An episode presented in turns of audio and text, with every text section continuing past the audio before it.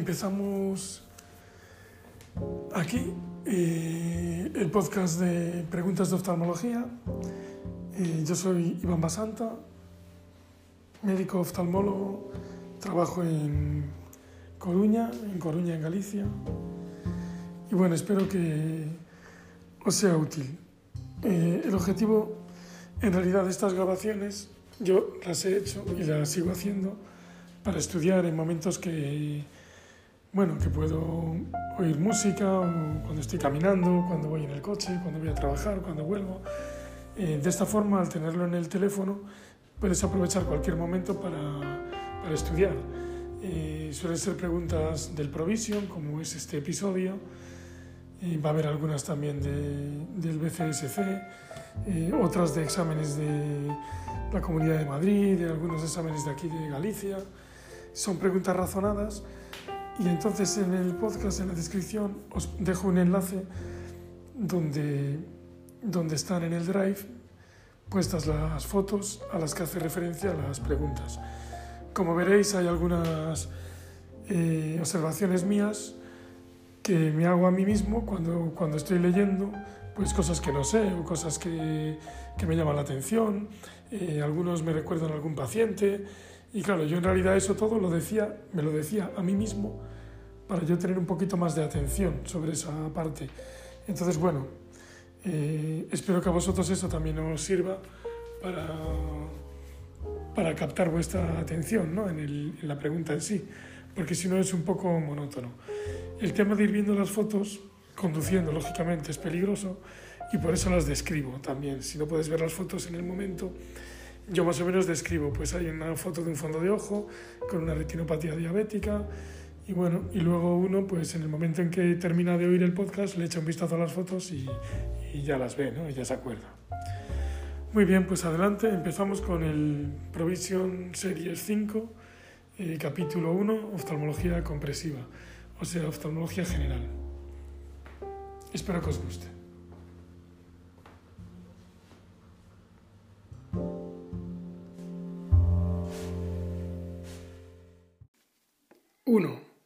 Oftalmología general. Una. En un paciente con retinopatía diabética proliferativa, ¿cuál de las siguientes es indicación de panfotocoagulación periférica? Neovascularización del ángulo iridocorneal. Las otras eran neovascularización del limbo, o sea, limbar, hemorragia subretiniana, infarto de la capa de fibras nerviosas, pero es neovascularización del ángulo iridocorneal. Es indicación de panfoto. Comentario. Un paciente con retinopatía diabética proliferativa puede sufrir neovascularización del ángulo iridocorneal. Aunque esta situación no se evaluó en el Diabetic Retinopathy Study, DRS, o en el Early Treatment of Diabetic Retinopathy Study, ETDRS, el desarrollo de neovascularización del ángulo iridocorneal es precursor del glaucoma neovascular, una complicación ominosa y resistente al tratamiento. Por lo tanto, es recomendable la panfotocoagulación retiniana periférica precoz. La neovascularización limbar no es una manifestación típica de la retinopatía diabética. Claro, esto es de las lentillas y del DELEN. El infarto de la capa de fibras nerviosas indica isquemia, pero representa una reducción del tejido retiniano análoga a la necrosis tisular por láser. Estas no son indicaciones para panfotocoagulación. Otras indicaciones serían la hemorragia vítrea, en presencia de cualquier neovascularización retiniana o papilar, neovascularización papilar, o a menos de un diámetro papilar de la papila, mayor de un cuarto de área de la papila, o neovascularización grave no proliferativa. O sea, otras indicaciones de panfotocoagulación serían hemorragia vítrea, en presencia de cualquier neovascularización retiniana papilar, neovascularización papilar de al menos un diámetro papilar de la papila, mayor de un cuarto del área de la papila, o neovascularización grave no proliferativa. 2. Foto. Se ve una foto de un edema macular quístico. en OCT en blanco y negro. Un colega le pide opinión sobre la imagen de OCT de este paciente diabético de 56 años con retinopatía diabética no proliferativa en ambos ojos. El paciente refiere visión borrosa en el ojo al que corresponde la imagen. ¿Cuál es la patología que ha causado la reducción de la visión con más probabilidad? Edema macular quístico. Las otras eran hemorragia vítrea, membrana epirretiniana, degeneración macular exudativa. Yo creo que tiene también una membrana epirretiniana, pero es el edema macular quístico. El paciente presenta espacios quísticos y engrosamiento en la OCT que apoyan el diagnóstico de edema macular quístico. Debido a la localización del engrosamiento retiniano y los quistes, el edema macular diabético es la explicación más probable de su pérdida visual. Aunque las membranas epirretinianas se ven frecuentemente en la retinopatía diabética no proliferativa, no parece que haya contracción o tracción antero-posterior en los lados del edema macular quístico en esta imagen de OCT. La hemorragia vítrea provocaría una muy baja señal del OCT, lo cual no está presente en este caso. La degeneración macular exudativa sería una causa de edema retiniano, pero mostraría engrosamiento subretiniano u otras anomalías subretinianas en la OCT. Claro, si tuviese una neovascularización, estaría engrosada la membrana basal. 3. ¿Qué fibras nerviosas se ven afectadas en la pupila tónica de ADI? Pupila tónica, se afecta el parasimpático. Justo, fibras parasimpáticas. Las otras respuestas ponían el quinto, el tercero y las simpáticas. Pero claro, la pupila tónica no cierra. O sea, lo que cierra es el parasimpático, se afecta al parasimpático. Comentario. La pupila tónica de ADI está causada por una disfunción parasimpática que lleva a una disminución de la constricción pupilar. La etiología es normalmente idiopática. Y en un pequeño grupo, la afectación de los nervios ciliares tras cirugía orbitaria acaba en una pupila de ADI. Los pares craneales tercero y quinto y las fibras nerviosas simpáticas no están involucradas en la pupila tónica de ADI. 4. ¿Cuál es un factor de riesgo para el desarrollo de agujeros retinianos tróficos? Factor de riesgo para el desarrollo de agujeros retinianos tróficos, la degeneración látice. La látice reticular o en enrejado. Las que no son son ni la pavimentosa, porque no es predisponente de nada, ni el daño traumático ni la miopía. Comentario. El mayor factor de riesgo para el desarrollo de los agujeros retinianos atróficos es la degeneración látice, con dos T's. Otros factores de riesgo son la miopía axial, pero no lenticular, claro, porque aquí ponía miopía lenticular, o sea, la de índice, la del cristalino. Y esta es axial de longitud del ojo. La miopía axial sí que sería, pero no la lenticular. Repito, Degeneración látice. El mayor factor de riesgo para el desarrollo de agujeros retinianos atróficos es la degeneración látice. Otros factores de riesgo son la miopía axial, pero no la lenticular, que es la que ponía como respuesta. Antecedentes familiares de agujeros atróficos o degeneración látice.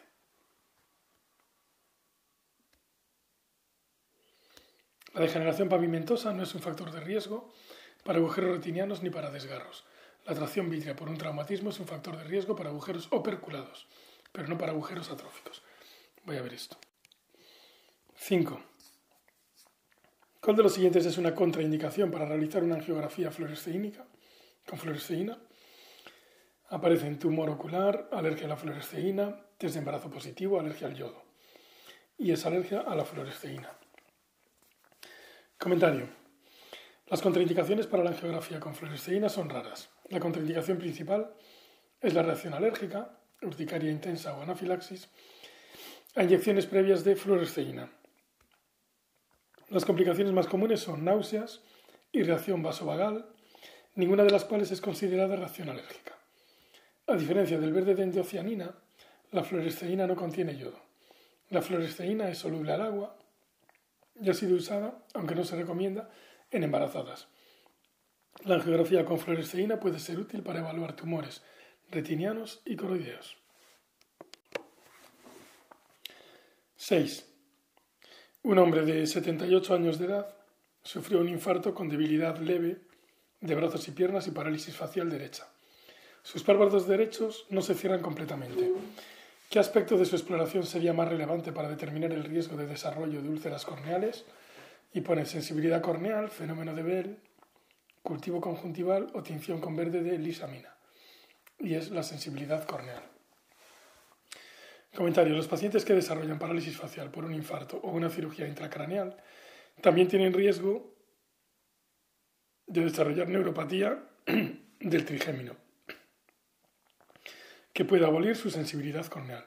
La combinación de anestesia corneal y la oftalmos pone a estos pacientes en una situación de gran riesgo para el desarrollo de exposición y ulceración corneal.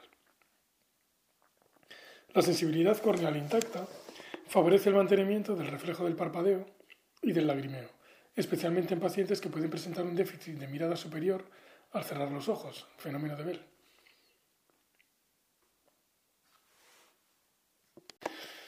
La tinción con verde de lisamina identifica las células epiteliales conjuntivales desvitalizadas, pero no es un predictor de ulceración. El cultivo conjuntival, que permite conocer la flora de la superficie ocular, tampoco es predictivo de complicaciones corneales. 7. Foto. Se ve, yo creo que es un edema de Berlín. No, no es un edema de Berlín. Es una foto con un agujero macular gigante.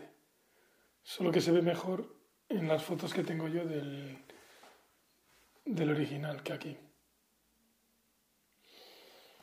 Un paciente presenta una alteración que se muestra en la imagen inferior. ¿Qué característica del paciente se asocia más con esta patología? Traumatismo.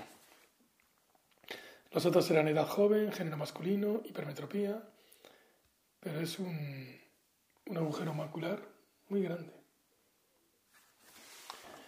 Comentario. El paciente tiene un agujero macular en estadio 4, de 400 micras de tamaño, y con un desprendimiento de vitrio posterior definido. En la mayoría de los pacientes con agujero macular, la causa es desconocida o idiopática. Para el resto de los pacientes, la miopía y el trauma ocular contundente son factores asociados. Los agujeros idiopáticos son más prevalentes en pacientes entre 50 y 80 años de edad y son más frecuentes en mujeres. 8. Foto también. Se ve un fondo de ojo de un diabético que tiene un montón de exudados duros en la mácula del ojo derecho y fugas, déficit de perfusión capilar. Tras 15 años de diabetes mellitus e hipertensión, un hombre fáquico de 62 años refiere visión borrosa de 6 meses de evolución en su ojo derecho. Se muestran las alteraciones del fondo de ojo y la angiografía con fluoresceína. ¿Cuál es el diagnóstico más probable? Y está edema macular diabético, desprendimiento de retina exudativo, degeneración macular exudativa, retinopatía central serosa y es edema macular diabético. El fondo de ojo presenta exudados duros en la mácula del ojo derecho. La angiografía con fluoresceína en fase temprana confirma la presencia de fugas vasculares y de áreas maculares con déficit de perfusión capilar. Las imágenes en fase tardía muestran un patrón quístico de fuga. Estos hallazgos son más compatibles con edema macular diabético. La degeneración macular no se presenta típicamente con fugas difusas en la mácula y periferia, ni está asociada con, alta, con falta de perfusión capilar. La corioretinopatía serosa tampoco presenta alteraciones de la perfusión capilar y no se asocia con patrones quísticos en la angiografía. Las imágenes del fondo de ojo descartan el desprendimiento de retina seroso. 9.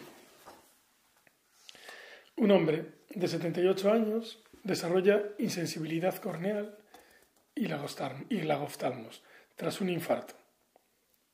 Tras el manejo del lagoftalmos durante seis meses con lubricación intensa y oclusión ocular, ¿cuál sería el tratamiento quirúrgico de elección para evitar la ulceración corneal? Y pone resección del músculo de Müller, implante tipo muelles palpebrales,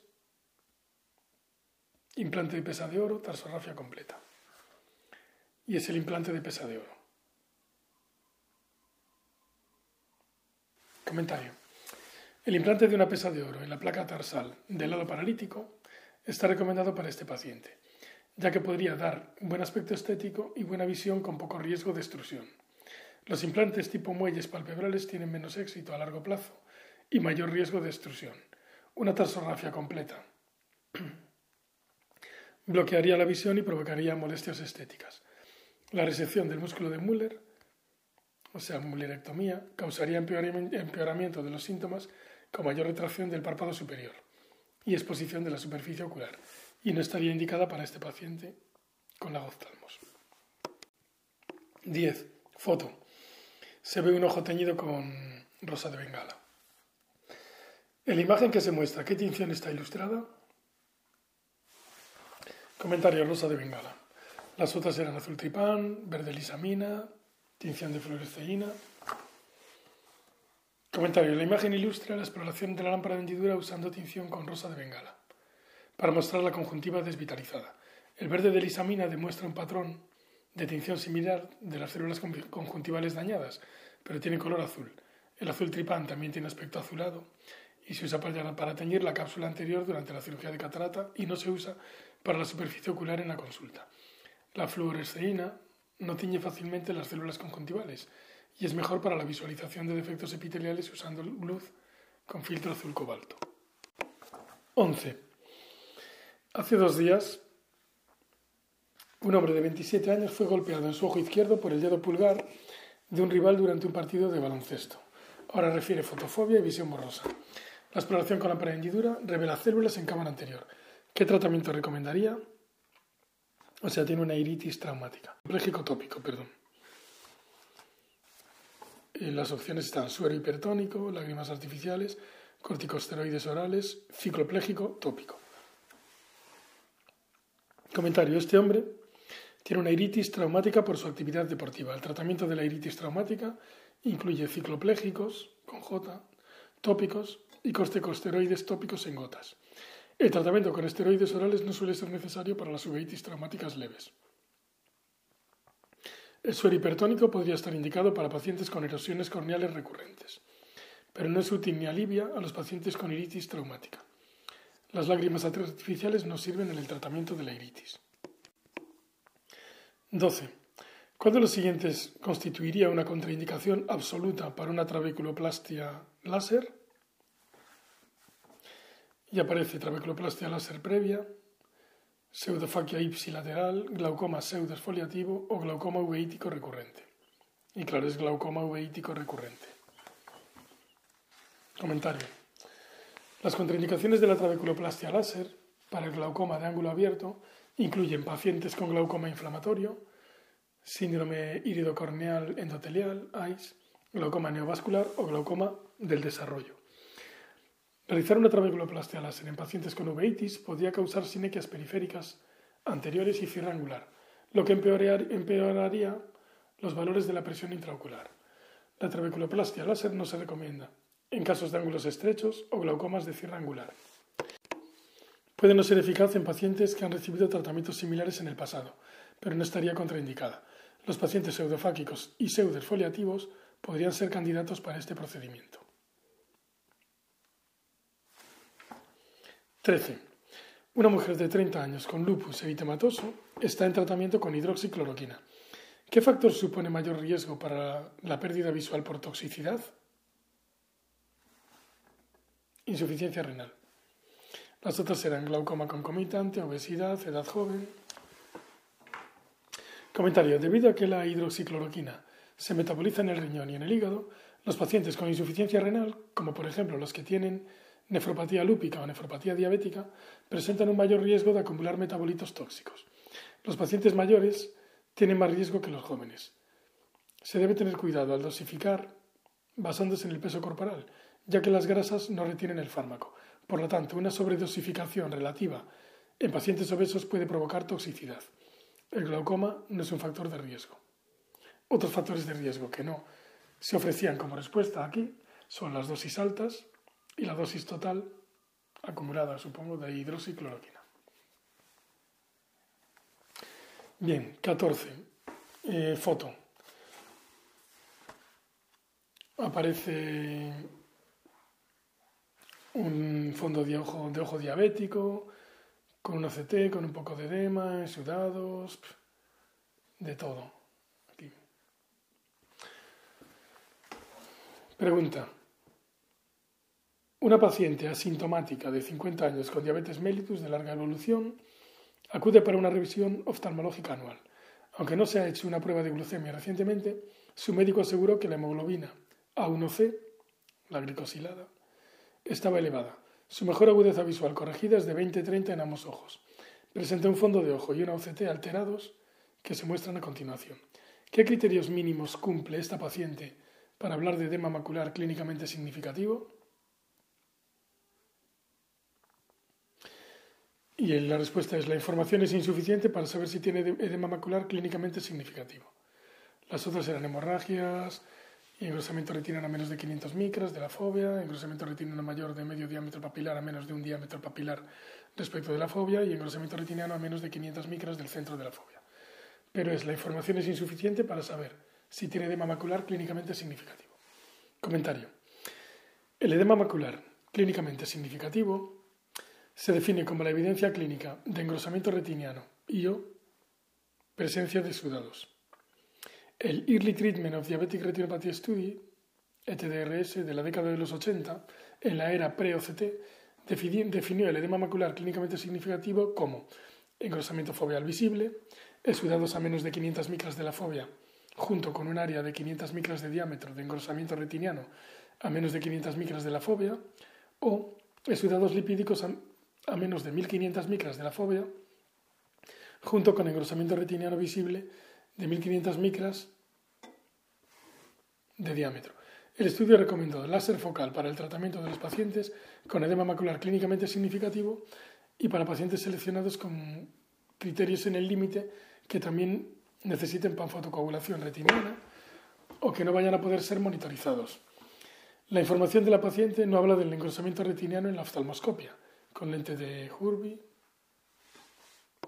perdón, con lente de Hruby, HRVI, lente Goldman o lente de 90 dioptrías,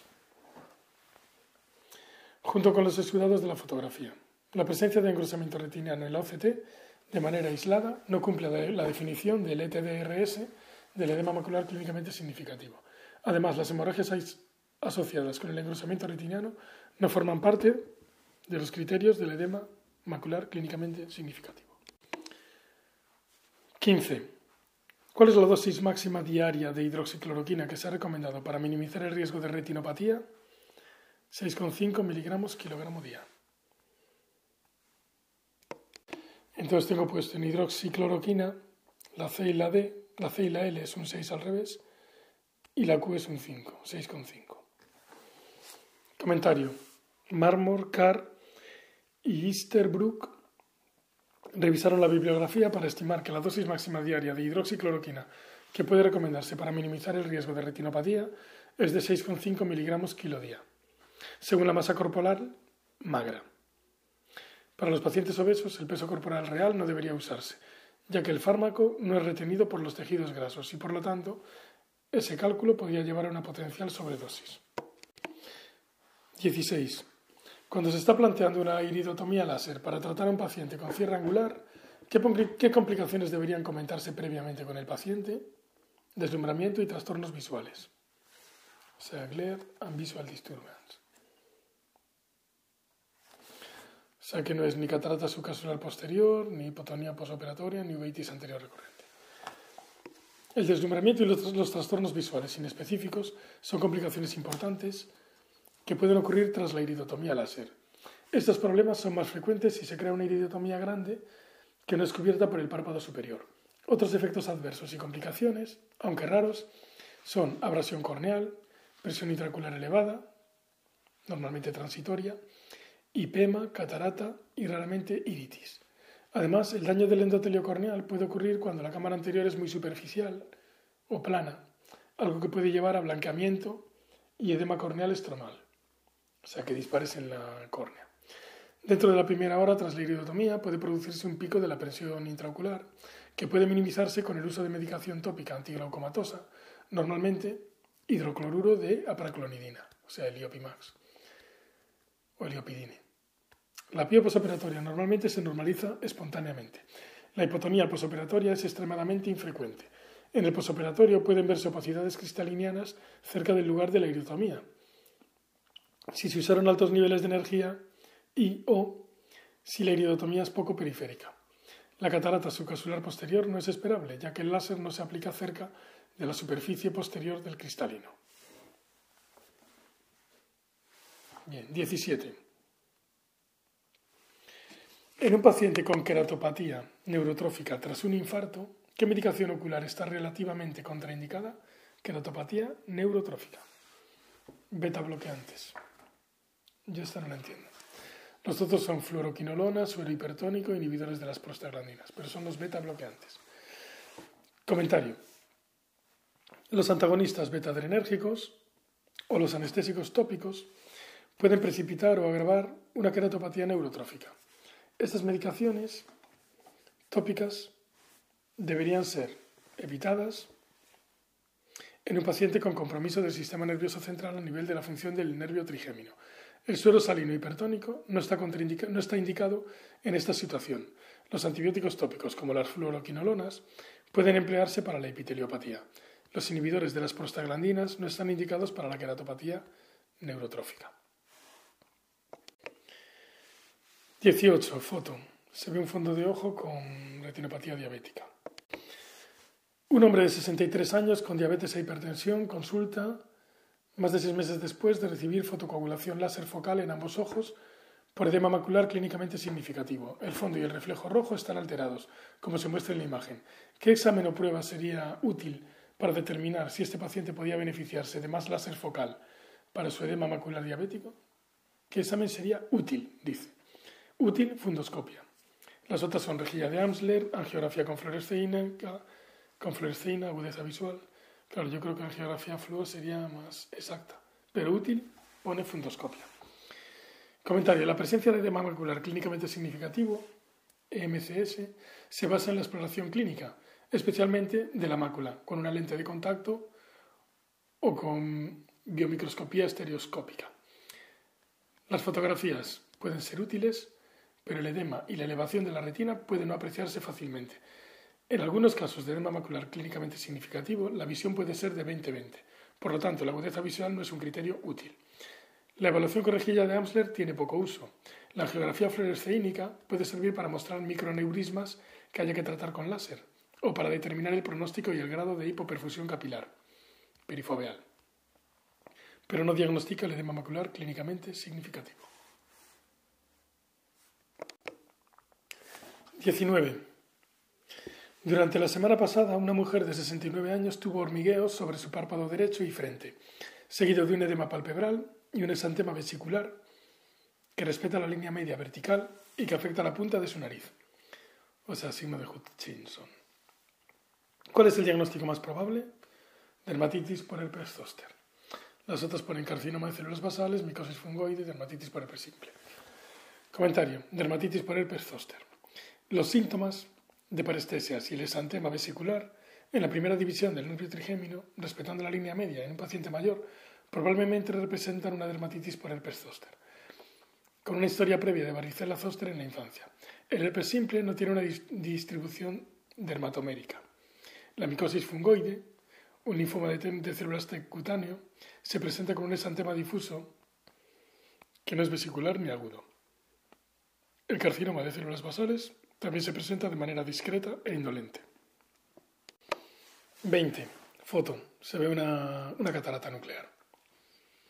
Su paciente de 74 años de edad refiere visión doble, especialmente al conducir, que le ha hecho evitar conducir de noche durante los últimos seis meses. Su mejor agudeza visual corregida es 20-40 en el ojo derecho y 20-30 en el ojo izquierdo.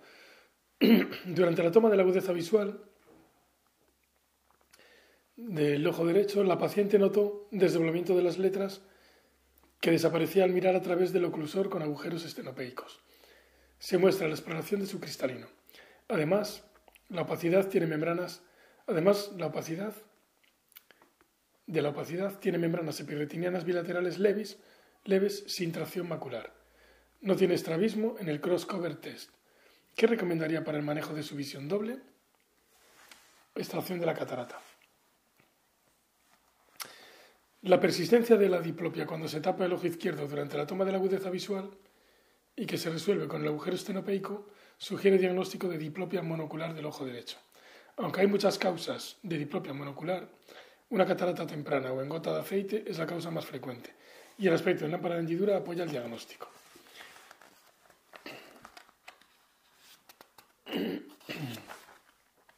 La cirugía de la catarata con implante de lentes sería la respuesta correcta. La membrana epirretiniana, MER, puede causar diplopia monocular, pero en este caso las membranas son leves y simétricas, por esta razón, la vitrectomía con pelado de la membrana epirretiniana no sería recomendable. La prescripción de prismas en su gafa podría ayudar en caso de diplopia binocular, pero no monocular. El astigmatismo corneal irregular también es la causa de algunos casos de diplopia monocular y mejoraría a través del agujero estenopeico. La topografía corneal y la keratometría ayudarían a evaluar el posible inicio de un astigmatismo irregular, pero la etiología corneal no es probable en este paciente. En ocasiones, una iridotomía periférica grande o inferior o una policoria podría provocar diplopia monocular y una lente de contacto con oclusión periférica mejoraría los síntomas. Claro, porque las respuestas son extracción de la catarata, vitrectomía con pelado de la membrana, prescripción de prismas o lentes de contacto. 21. Una paciente de 70 años de edad le consulta por primera vez tras mudarse a su vecindario. Ha sido seguida por el diagnóstico de glaucoma crónico de ángulo cerrado. ¿Qué hallazgo esperaría usted encontrar en la exploración de la lámpara de hendidura para confirmar el diagnóstico? Glaucoma crónico de ángulo cerrado, pues abombamiento periférico del iris. Las otras que aparecen son línea de San Paolesi, recesión del cuerpo ciliar, defectos de transiluminación iridiana. Pero es abombamiento periférico del iris. En una paciente con glaucoma crónico de ángulo cerrado se puede encontrar abombamiento periférico anterior del iris en oposición al abombamiento periférico posterior en casos de glaucoma pigmentario. En su exploración de la lámpara de hendidura, oposiciones prolongadas o ataques subagudos recurrentes pueden llevar a la formación gradual de sinequias anteriores periféricas. Las sinequias anteriores periféricas comienzan como sinequias localizadas, que luego se extienden hacia la malla trabecular y que gradualmente aumentan. La línea de San, Paolesi es el depósito de pigmento anterior a la línea de Schwebel es Schwable, SCHWALB, y se ve en el glaucoma pigmentario, no en un glaucoma de ángulo cerrado. La recesión del cuerpo ciliar puede ser vista tras un traumatismo importante y puede llevar a glaucoma por recesión angular. Los pacientes con glaucoma pigmentario presentan defectos de transiluminación iridiana en la periferia media asociados con el abombamiento posterior, no anterior, del iris. Bien, 22. Ha seguido a un paciente de 35 años de edad por retinosis pigmentaria. Recientemente refirió visión borrosa. El año pasado su visión era de 20-20 en ambos ojos, pero su visión actual es de 20-40 en el ojo derecho y de 20-20 en el ojo izquierdo. ¿Cuál es la causa más probable de su pérdida de la visión central? El edema macular quístico. Lo demás que pone es palidez seria de la papila, progresión de, la retinosis pigmentaria y glaucoma secundaria. Comentario. Edema macular quístico. La pérdida de visión central en la retinosis pigmentaria puede ser provocada por varias causas. En este caso, de pérdida asimétrica desde 2020, la causa más probable es el edema macular quístico. Otras alternativas son el desarrollo de cataratas subcasulares posteriores, la constricción avanzada del campo visual o la pérdida total de la función central por pérdida de función de los fotorreceptores maculares. Ninguna de esas alternativas más infrecuentes se ofrece aquí como respuesta. Muchos casos de edema quístico en retinosis pigmentaria responden a los inhibidores de la anidrasa carbónica orales o tópicos como la acetazolamida, la metazolamida o la dorzolamida. 23. Foto. Se ve un ojo con pseudofoliación. Pone aquí el comentario de la foto. Evidencia de material exfoliativo depositado en la cápsula anterior del cristalino, también puede haber depósito de material exfoliativo en otras estructuras del segmento anterior, incluyendo iris, procesos ciliares, periferia de la retina y conjuntiva. Pregunta. Tras la extracción de la catarata, seguida de un implante de lente intraocular de cámara posterior, ¿cuál de estas complicaciones tiene riesgo de desarrollar el paciente? Como se muestra por aquí, pero aquí no hay ninguna lente. Bueno, ¿qué complicación tiene opacificación capsular posterior? Las otras eran midriasis intraoperatoria, lógicamente no, endoftalmitis aguda, tampoco, sorpresa refractiva posoperatoria, tampoco. Comentario, pacificación capsular del cristalino, o sea, posterior, perdón. El paciente presenta depósitos cristalinanos característicos de pseudesfoliación, como se muestra en la imagen. Los pacientes con pseudesfoliación de la cápsula tienen un riesgo aumentado de desarrollo de opacificación capsular posterior precoz. Además, pueden desarrollar miosis intraoperatoria, midriasis, pérdida de vitrio, iris flácido y prolapso de iris, opacificación capsular posterior precoz y luxación de la lente intraocular por dehiscencia zonular. Este paciente no presenta un mayor riesgo de endoftalmitis aguda o de sorpresa refractiva posoperatoria comparado con pacientes sin pseudoesfoliación. 24. 24. Diagnostica a un paciente de conjuntivitis viral folicular. El paciente comienza a usar lágrimas artificiales sin conservantes y vuelve tras una semana con pérdida bilateral de la visión, que es peor en el ojo derecho que en el izquierdo. Su mejor agudeza visual corregida es de 20-40 en ojo derecho y 20-30 en ojo izquierdo. ¿Cuál es el hallazgo más probable que espera usted encontrar en la exploración en la lámpara de hendidura? Ha perdido visión, pues infiltrados subepiteliales. Lo otro era células en cámara anterior, melting del estroma corneal, úlcera geográfica. Comentario: infiltrados subepiteliales. Este paciente sufre conjuntivitis adenovírica y lo más probable es que haya desarrollado infiltrados subepiteliales por una reacción inmunitaria frente al virus en la córnea. Cuando se desarrollan infiltrados subepiteliales, estos suelen comenzar en la segunda semana de la infección. No suelen verse células en cámara anterior. Las úlceras geográficas y el melting estromal pueden encontrarse en queratitis por herpes, simple y otras formas de queratitis autoinmune, pero no son una característica de la conjuntivitis viral aguda sin sobreinfección bacteriana. 25. Durante los últimos seis meses, una mujer de 42 años ha notado fotofobia que ha ido empeorando. En la exploración, usted objetiva anisocoria, con una pupila derecha mayor que empeora en la luz. Cuando fija la visión en una distancia cercana, la pupila se dilata lentamente. En la exploración en la lámpara de hendidura, el iris muestra parálisis sectorial del esfínter pupilar. ¿Cuál es el diagnóstico más probable? Pupila tónica de ADI, con una D y terminado en E. Las otras eran síndrome ICE, idiotocorneal endotelial, parálisis del tercer par, síndrome de Horner, pero es la pupila tónica de ADI. Comentario. La paciente padece una pupila tónica de ADI. La parálisis sectorial y la contracción lenta vermiforme del iris son signos típicos de la pupila tónica de ADI. La afectación del tercer par craneal produciría una dilatación pupilar fija. El síndrome de Horner se presentaría con anisocoria ante iluminación tenue. En el síndrome endotelial iridocorneal, los pacientes pueden tener una pupila de contorno y tamaño irregular, con cicatrización entre el iris y el endotelio. Bien, 26. Un nuevo paciente de 50 años acude a su consulta para actualizar la graduación de sus gafas. No dispone de informes de su última revisión realizada hace 10 años. Al dilatarle, usted encuentra un nebus coroideo. ¿Qué signo de cronicidad del nebus esperaría encontrar? Drusas suprayacentes. Lo otro es líquido subretiniano, rubeosis de iris, hemorragia vítrea. Comentario. Drusas suprayacentes. Las drusas sobre un nebus coroideo sugieren cronicidad y es un signo tranquilizador. Los nebus coroideos son congénitos, normalmente asintomáticos, y se reconocen en una fundoscopia por su color marrón grisáceo. El líquido subretiniano y el aumento de espesor pueden indicar transformación maligna. Los melanomas coroideos grandes pueden interrumpir la circulación coroidea y presentarse con rubiosis iridis o con hemorragias vítreas debido a la neovascularización coroidea o a la invasión tumoral en la cavidad vítrea. 27. Foto se ve una distrofia de membrana basal epitelial. Mapa punto huella. O de Kogan, ¿no? Creo que se llama también. Una mujer de 60 años refiere dolor al despertar desde hace muchos años que ha aumentado de frecuencia en los últimos meses. Algunos días no puede abrir su ojo izquierdo durante horas por el dolor y la fotofobia. Ha usado colirio de suero hipertónico y pomada sin mejoría. En una revisión presentaba en la córnea izquierda una zona de 3 milímetros que tenía con fluoresceína e indicaba un área de erosión corneal recurrente. ¿Cuál es el tratamiento recomendado? En este caso pone desbridamiento epitelial.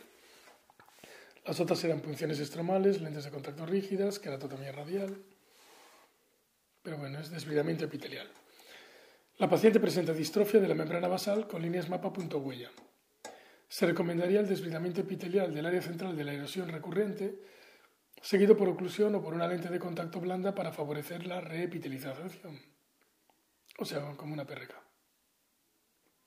Esta estrategia es la más eficaz con el riesgo más bajo de complicación. La queratotomía fototerapéutica podría ser útil para este tipo de trastorno epitelial, pero la queratotomía radial no tiene ningún papel en esta enfermedad.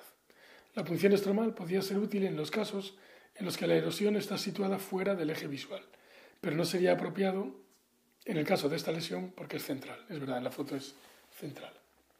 Una lente de contacto blanda podría ser útil en, este en el tratamiento, pero una lente de contacto rígida podría ser mal tolerada y empeorar los síntomas del paciente.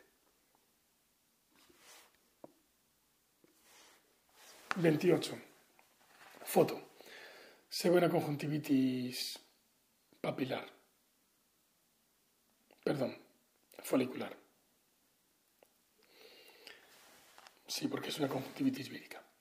Un hombre de 58 años vuelve de las Bahamas con enrojecimiento ocular asimétrico de cuatro días de evolución, que es peor en el ojo derecho. Presenta fotofobia y sensación de cuerpo extraño bilateral. No ha utilizado colirios por miedo a que empeorase su situación. Su mejor agudeza visual corregida es de 20-20 en ambos ojos. Dada la exploración en la lámpara de hendidura que se muestra, ¿cuál es el diagnóstico más probable? Conjuntivitis viral. Las otras ponían alérgica, tóxica, vernal, que es alérgica también. Comentario. Este paciente presenta una forma grave de conjuntivitis viral, más compatible con conjuntivitis viral hemorrágica. Las petequias, en la presentación de, una conjuntivitis aguda folicular bilateral, sugieren infección por adenovirus. Las conjuntivitis alérgica y vernal son patologías crónicas que normalmente producen picor y no suelen presentar hemorragias conjuntivales. Los pacientes con conjuntivitis tóxica suelen haber usado medicaciones oculares que son causa conocida de conjuntivitis, como un agonista adrenérgico o la neomicina. Los pacientes con conjuntivitis por clamidia también pueden presentar folículos, pero esta entidad es crónica, la clamidia. 29. Foto. Se ve una úlcera central en un ojo teñida con fluoresceína. Una mujer de 69 años desarrolla una infección por virus de varicela zoster que afecta la rama maxilar del trigémino, o sea, la V2, la 5.2, con signo de Hutchinson.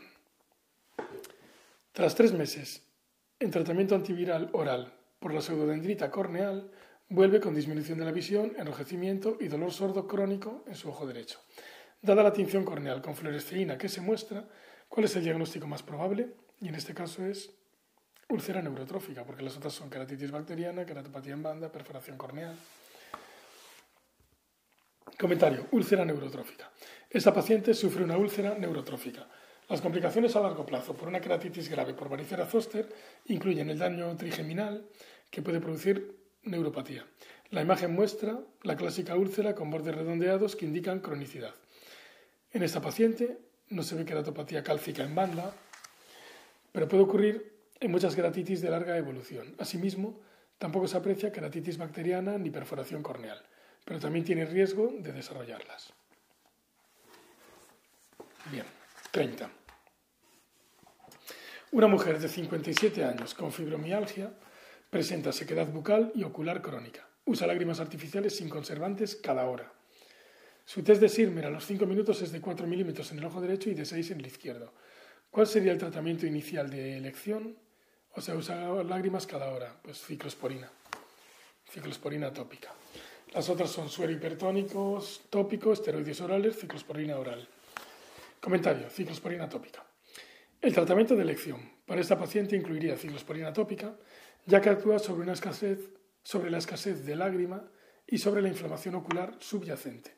Otros tratamientos para el síndrome de ojo seco incluyen lágrimas artificiales con conservantes o sin ellos, geles o pomadas en casos graves y evitar los factores ambientales como los ventiladores u otras fuentes de aire lo que decía Oyer el otro día, El ojo quiere el aire húmedo y quieto. La ciclosporina oral no tiene ningún papel en el tratamiento del ojo seco. Los esteroides orales no se indican de forma aislada, ya que no actúan sobre la sequedad. Las soluciones y las pomadas hipertónicas pueden ser de utilidad en casos de erosión recurrente o de distrofia corneal en mapa punto huella, pero no son más útiles que las pomadas isotónicas para el síndrome de ojo seco. 31. Una mujer diabética de 66 años de edad, con pseudesfoliación y cataratas visualmente significativas, se sometió a sendas cirugías de cataratas con implante de lente acrílica de una pieza en cámara posterior sin complicaciones. Tres meses más tarde desarrolló contracción capsular. ¿Cuál de sus patologías preexistentes conlleva el mayor riesgo para su contracción capsular? La pseudoesfoliación.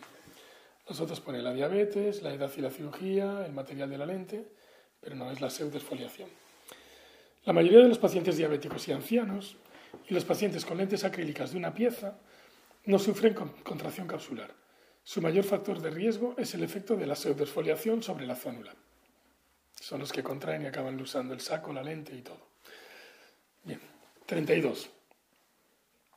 ¿Cuál sería el tratamiento quirúrgico de elección para, un, para una exo, exo con X, desviación por una exotropía sensorial causada por una cicatriz macular en el ojo derecho? O sea, exo desviación por una exotropía sensorial, retroinserción del recto lateral, o sea, soltar un poco el recto lateral porque el ojo está yendo hacia afuera, y resección del recto medio, o sea, apretar un poquito el recto medio del ojo derecho. Tiene el ojo desviado hacia afuera, retroinsertas el recto lateral, o sea, lo pones más atrás, y resecas el recto medio, lo acortas, para que el ojo vaya hacia la línea media de fuera adentro. Comentario. Bueno, las otras son resección del recto medio bilateral, retroinserción del recto lateral bilateral, retroinserción del recto lateral y resección del recto medio del ojo izquierdo. Pero bueno, como esto es todo en el ojo derecho, se hace en el ojo derecho. Comentario. El tratamiento quirúrgico de una exotropía sensorial incluiría un procedimiento de retro-resec, o sea, de retroinserción, resección del ojo no dominante, o sea, la cirugía clásica. Esto reduce el riesgo de las complicaciones de la cirugía de estrabismo para el ojo dominante. Claro, no tocas el ojo dominante, como serían la perforación o la isquemia ocular. En este caso, el ojo derecho es el ojo no dominante porque es el que tiene la cicatriz macular. 33. Hace cuatro semanas, un estudiante de 20 años desarrolló una conjuntivitis viral. Ahora refiere que continúa con fotofobia y disminución de la visión a 20-40 en ambos ojos. Tras confirmar que sufre una queratitis con infiltrados subepiteliales, ¿qué tratamiento recomendaría? Esteroides tópicos, ¿no? Sí. Porque pone antivirales tópicos, esteroides orales, antivirales orales, nada. Dexafri, esteroides tópicos. Comentario. El tratamiento inicial para el adenovirus incluye compresas frías, lágrimas artificiales, y vasoconstrictores tópicos como tratamiento de apoyo. Este estudiante y otros pacientes con disminución de la visión, queratitis, infiltrados subepiteliales y pseudomembranas conjuntivales pueden necesitar el tratamiento con esteroides tópicos y o la retirada mecánica de las pseudomembranas. Estos infiltrados subepiteliales se resolverán con tratamiento de esteroides tópicos, pero pueden requerir, disminución lenta para evitar recurrencias, recurrencias de la queratitis. Los esteroides orales no se recomiendan para esta inflamación ocular local. Los antivirales tópicos y orales sirven para el herpes virus con una replicación activa, pero no aquí, claro. O sea que es esteroides tópicos en, en dosis en pauta descendiente. 34. Cuando hablamos del consentimiento para una panfotocoagulación retiniana con un paciente sobre qué potenciales y frecuentes complicaciones debemos tratar en una panfoto. Y pone aquí miopía transitoria.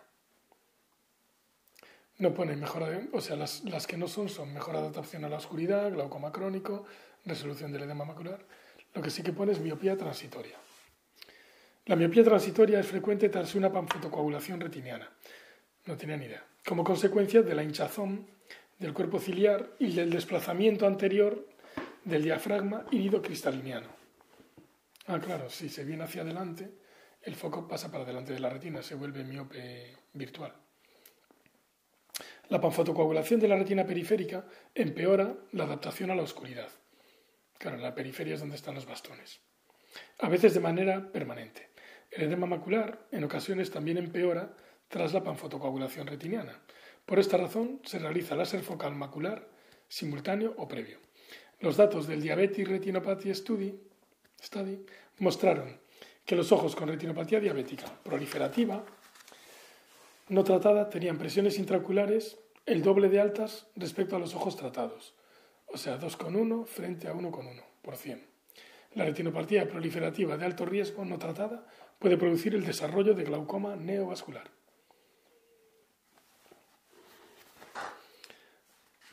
O sea que no va a tener ni mejor adaptación a la oscuridad, al contrario, va a ser peor. ni se le va a resolver el edema macular porque puede aumentar incluso. Lo de glaucoma crónico tampoco, porque si se trata ya no tiene por qué tener glaucoma, si no se trata sí que lo tendría, pero sí que puede tener miopía transitoria por el hinchazón del cuerpo ciliar que adelanta el diafragma iris cristalino. 35. Una niña sana, de tres años de edad, es traída a su consulta por sus padres al apreciar que desvía los ojos. Su pediatra observó ortoforia al nacimiento. Sus padres han notado desviación ocular solo cuando está haciendo puzzles o mirando los libros de dibujos. Su visión es de 20-40 en ambos ojos, presenta ortoforia en la visión lejana y endotropía de 20 dioptrías prismáticas en la visión cercana. Su refracción bajo cicloplegia es de 4,50 positivo en ambos ojos, más 4,50. ¿Cuál es su diagnóstico? Entonces pone endotropía acomodativa, exotropía intermitente, insuficiencia de convergencia y endotropía infantil. Claro, es endotropía acomodativa. Comentario. La paciente tiene endotropía acomodativa. Cuando acomoda con una hipermetropía no corregida, hiperconverge. La magnitud de esta convergencia supera su divergencia de fusión. La endotropía infantil es un diagnóstico de exclusión y comienza típicamente en los primeros seis meses de edad, lo cual encaja con esta niña sana de tres años. La insuficiencia de convergencia se presentaría con exotropía. La exotropía intermitente se suele desarrollar más tardíamente y no se presenta con una endodesviación de cerca, ya que la exotropía suele ser tan grande que no se puede vencer con convergencia. O sea que tiene una endotropía acomodativa.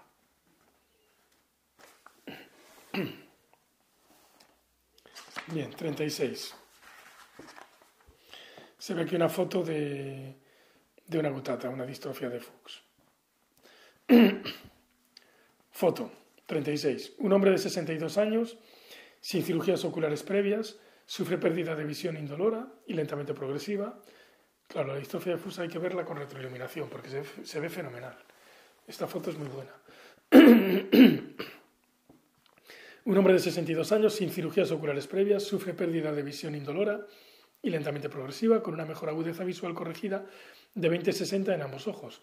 Su exploración en la lámpara de hendidura se muestra a continuación. Su paquimetría es de 607 en el ojo derecho y 610 en el izquierdo. ¿Cuál es el diagnóstico más probable? Distrofia de Fuchs. FUCHS. Las otras son síndrome endocaltelial iridocorneal, distrofia de misma, con dos E's, queratopatía bullosa pseudofáquica, no puede ser, porque no se operó aún. Comentario. distrofia de Fuchs. El hallazgo preoperatorio de córneas, córneas engrosadas y gutas bilaterales apoyan el diagnóstico de distrofia corneal de Fuchs. el síndrome endotelial iridocorneal puede presentar engrosamiento corneal, pero las gutas no son un hallazgo característico para esta enfermedad, que además suele ser unilateral, el síndrome AIS. De forma similar, la distrofia corneal de Misman presenta quistes corneales epiteliales en el epitelio, pero no gutas endoteliales, porque la de Misman es una distrofia anterior, no posterior. La queratopatía bullosa pseudofáquica no es posible, ya que no se ha sometido a ninguna cirugía previa. Bien, 37. Tras un infarto, un paciente sufre queratitis con úlceras recurrentes y ausencia de sensibilidad corneal en su ojo derecho. ¿Qué par craneal tiene afectado? Ausencia de sensibilidad, el quinto. Quinto par craneal. El trigémino. No es ni el tercero, ni el sexto, ni el cuarto. Comentario. Eh, la disfunción de la rama oftálmica, o sea, primera rama del quinto par craneal del trigémino, es la responsable de la queratopatía neurotrófica ipsilateral. La disminución de la sensibilidad corneal lleva a disminución del lagrimeo, erosiones epiteliales puntiformes y defectos epiteliales persistentes que normalmente afectan a la córnea central o paracentral inferior. La afectación de los pares craneales tercero, cuarto y sexto alteraría los movimientos oculares, pero no la, sensibilidad. 38. Foto. Se ve una córnea gutata. Durante los últimos tres años, un hombre de 67 años ha sufrido pérdida visual progresiva. Ha solicitado rehabilitación visual para mejorar su conducción diurna y para poder conducir por la noche para lo cual necesita una visión mínima de 20-40 en al menos uno de los dos ojos. Su agudeza visual es de 20-70 en ambos ojos. La exploración bilateral de la lámpara de hendidura muestra córnea gutata central. Se muestra un solo ojo. Sin fibrosis endotelial y cataratas nucleares y subcapsulares posteriores. Su paquimetría es de 607 micras en el ojo derecho y 610 en el izquierdo. Teniendo en cuenta estos hallazgos, ¿qué cirugía recomendaría para conseguir una mejoría visual requerida? Extracción facomulsificación con implante de lente en cámara posterior. Nada más. O sea, no es ni extracción extracapsular de catarata ni queratoplastia penetrante, ni combinación de faco con lente, con implante de lente y queratoplastia endotelial, ni extracción extracapsular de catarata con implante de lente en cámara anterior. O sea, es faco con lente en cámara posterior. Comentario. Dado que el paciente tiene un objetivo de visión de 20-40 para la conducción diurna frente a 20-30, es probable que sea suficiente con una facomulsificación aislada. Su paquimetría es menor de 640 y la cirugía de catarata aislada puede mejorar su visión de manera que la, que la queratoplastia no sea necesaria. El implante de lente en cámara posterior se prefiere sobre el implante de lente en cámara anterior, lógicamente. Por otro lado, la facomulsificación ofrece una curación más rápida y menor astigmatismo que la cirugía extracapsular, lógicamente. Bien. 39. Una mujer de 69 años de edad desarrolla un virus varicela zoster ocular. ¿Qué factor se ha asociado con un aumento del riesgo de desarrollar una infección por varicela zoster? Entonces te aparece aquí tumor maligno, glaucoma, diabetes o uso recreativo de drogas intravenosas, que es asociado con mayor riesgo de desarrollar una infección por varicela zoster. Tumor maligno. Uso recreativo de drogas intravenosas. A ver cómo pone esto aquí. Recreational IV drug use. O sea, que es el tumor maligno, malignancy. Eh, comentario. Los pacientes infectados por el virus varicela zoster pueden tener factores predisponentes como, como la inmunodeficiencia, que supone una enfermedad maligna sistémica. Otros trastornos que pueden aumentar el riesgo de zóster oftálmico, pero que no aparecen aquí como respuesta, son la edad avanzada con inmunidad afectada. Los más susceptibles son los pacientes entre 60 y 90 años infección por VIH, quimioterapia, radioterapia extensa, especialmente sobre el fémur, trasplante de órgano sólido y córnea y otras patologías que requieren inmunosupresión farmacológica. La diabetes, el glaucoma y el uso recreativo de drogas intravenosas de forma aislada no son factores de riesgo para el desarrollo de una infección por virus varicela zoster. Bien. 40. Un hombre de 71 años desarrolla diplopia en la mirada a la derecha tras una cirugía de catarata con anestesia retrovulvar. Refiere no tener diplopia en posición primaria ni en la mirada inferior. ¿Qué recomendaría como tratamiento inicial? Observación. Lo otro es prescripción del prisma, cirugía de estrabismo, oclusión del ojo no dominante, pero bueno, como ve en primaria. Comentario. La diplopia binocular tras una cirugía ocular, especialmente con anestesia por bloqueo local, no es infrecuente. Las causas son numerosas, incluyen daño por la anestesia de los músculos extraoculares o de los nervios, hemorragia orbitaria o intramuscular, alteración de la fusión por anisometropía, cicatrización de los tejidos orbitarios y exacerbación de un estrabismo persistente, preexistente. El tratamiento de la diplopia es problemático y la observación se suele recomendar al menos de 3 a 6 meses, especialmente si la diplopia es leve en las posiciones más frecuentes de la mirada, o sea, posición primaria e inferior. La oclusión con parche podría empeorar la alteración fusional, por lo que podría llevar a una extensión de la diplopia a otras posiciones de la mirada. 41. En un paciente con glaucoma crónico de ángulo cerrado, el uso prolongado de qué fármaco antiglaucomatoso puede agravar el bloqueo pupilar. Los mióticos, la pilocarpina. Bloqueo pupilar, mióticos. El otro pone análogos de las prostaglandinas, beta bloqueantes, inhibidores de la anidrasa carbónica. Bien, las opciones terapéuticas para el glaucoma crónico de ángulo cerrado incluyen mióticos, agonistas beta-adrenérgicos, agonistas alfa-adrenérgicos, inhibidores de la anidrasa carbónica y análogos de las prostaglandinas. Los mióticos de alta potencia y el uso prolongado de mióticos pueden exacerbar el ángulo cerrado crónico al empeorar el bloqueo pupilar. Bien. 42. Foto. Se ve una, una lente desplazada hacia arriba, y un OCT de segmento anterior con la lente medio revirada. Una mujer de 73 años con pseudoesfoliación se sometió a sendas cirugías de catarata con implante de lente intraocular de una pieza en cámara posterior. Su mejor agudeza visual en el posoperatorio fue de 20-20 en ambos ojos sin corrección. Seis semanas tras la segunda cirugía, comenzó a referir visión borrosa de su ojo izquierdo con una mejor agudeza visual de 20-40, corregida con menos dos diotrías y media. A continuación se muestran las imágenes de la exploración de la lámpara hendidura y el pentacam del ojo izquierdo. ¿Cuál es la causa más probable del cambio miópico? Claro, la contracción capsular. Le llevo la lente hacia arriba. Pone aquí pseudofacodonesis, contracción capsular, potencia incorrecta del alío, pero no vería 20-20. O pacificación del alío y es contracción capsular. Comentario.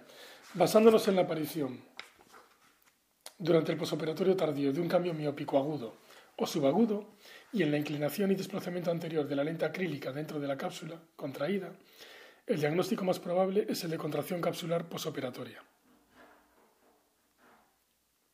A diferencia de la fimosis capsular anterior, en la que la cápsula anterior puede contraerse hasta pacificar el eje óptico central o axial, la contracción capsular excéntrica puede desplazar la lente intraocular a una posición u orientación anormal, el tilt, la lente inclinada.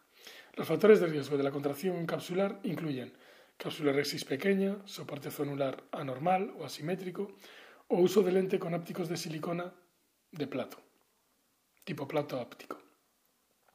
Una lente de tres piezas puede tener menor riesgo de contracción capsular que una de una pieza por el aumento de la rigidez de los ópticos de polipropileno.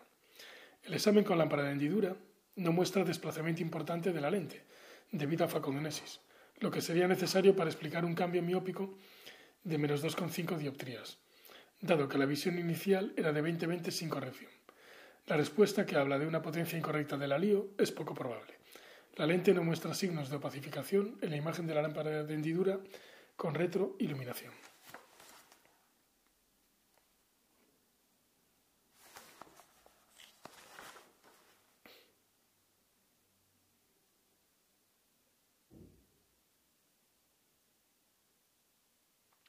Claro, pone aquí, a diferencia de la fimosis capsular anterior, en la que la cápsula anterior puede contraerse hasta, hasta, opacificar el eje óptico central o axial, la contracción capsular excéntrica puede desplazar la lente a una posición o orientación anormal, el tilt, que es lo que tiene. Vale, 43. Se ve un, un fondo de ojo de retinosis pigmentaria en sal y pimienta que muestra las espículas óseas periféricas. Un hombre de 25 años refiere problemas de visión periféricos y nocturnos de larga evolución. Claro, pierde la visión nocturna. porque es periférica. Es incapaz de andar a lo largo de la consulta sin ayuda de su asistente. En la exploración usted encuentra un fondo de ojo anormal. Con su historia y sus síntomas, ¿qué patrón de herencia esperaría encontrar? Sal y pimienta. Retinosis pigmentaria, pues por desgracia es autosómico dominante. No es ni mitocondrial, ni autosómico recesivo, ni recesivo ligado al X, ni nada. Es autosómico dominante. La figura muestra densas espículas óseas periféricas, un hallazgo fundoscópico típico de la retinosis pigmentaria. La enfermedad es una distrofia corioretiniana más frecuente, es la distrofia corioretiniana más frecuente. Afecta a uno de cada 4.000 personas en Estados Unidos. Una base hereditaria solo se consigue encontrar en un 50% de los casos. Se puede heredar de forma autosómica dominante, en el 20% de los casos, autosómica recesiva, en el 20%, o recesiva ligada al cromosoma X, el 10%. El modo de herencia más frecuente es el autosómico dominante. Muchos casos que aparentan ser aislados, simples, pueden ser en realidad autosómicos recesivos. Una nueva mutación autosómica dominante o una fenocopia ambiental. 44. Foto. Se ve ahí una lente de cámara anterior y un recuento endotelial normal, parece. Una mujer de 78 años que se sometió a cirugía de catarata en su ojo izquierdo, refiere episodios recientes de pérdida de visión en dicho ojo, que duran hasta tres horas y ocurren tres veces por semana. Se muestra, se muestra el aspecto de su ojo izquierdo en la lámpara de hendidura. Su recuento endotelial es de 2.185 células por milímetro cuadrado en su ojo derecho y de 1.633 células por milímetro cuadrado en su ojo izquierdo, y se muestra la microscopía especular del ojo izquierdo. ¿Cuál sería el tratamiento de elección para esta patología? Episodios de pérdida de visión en dicho ojo, que duran hasta tres horas.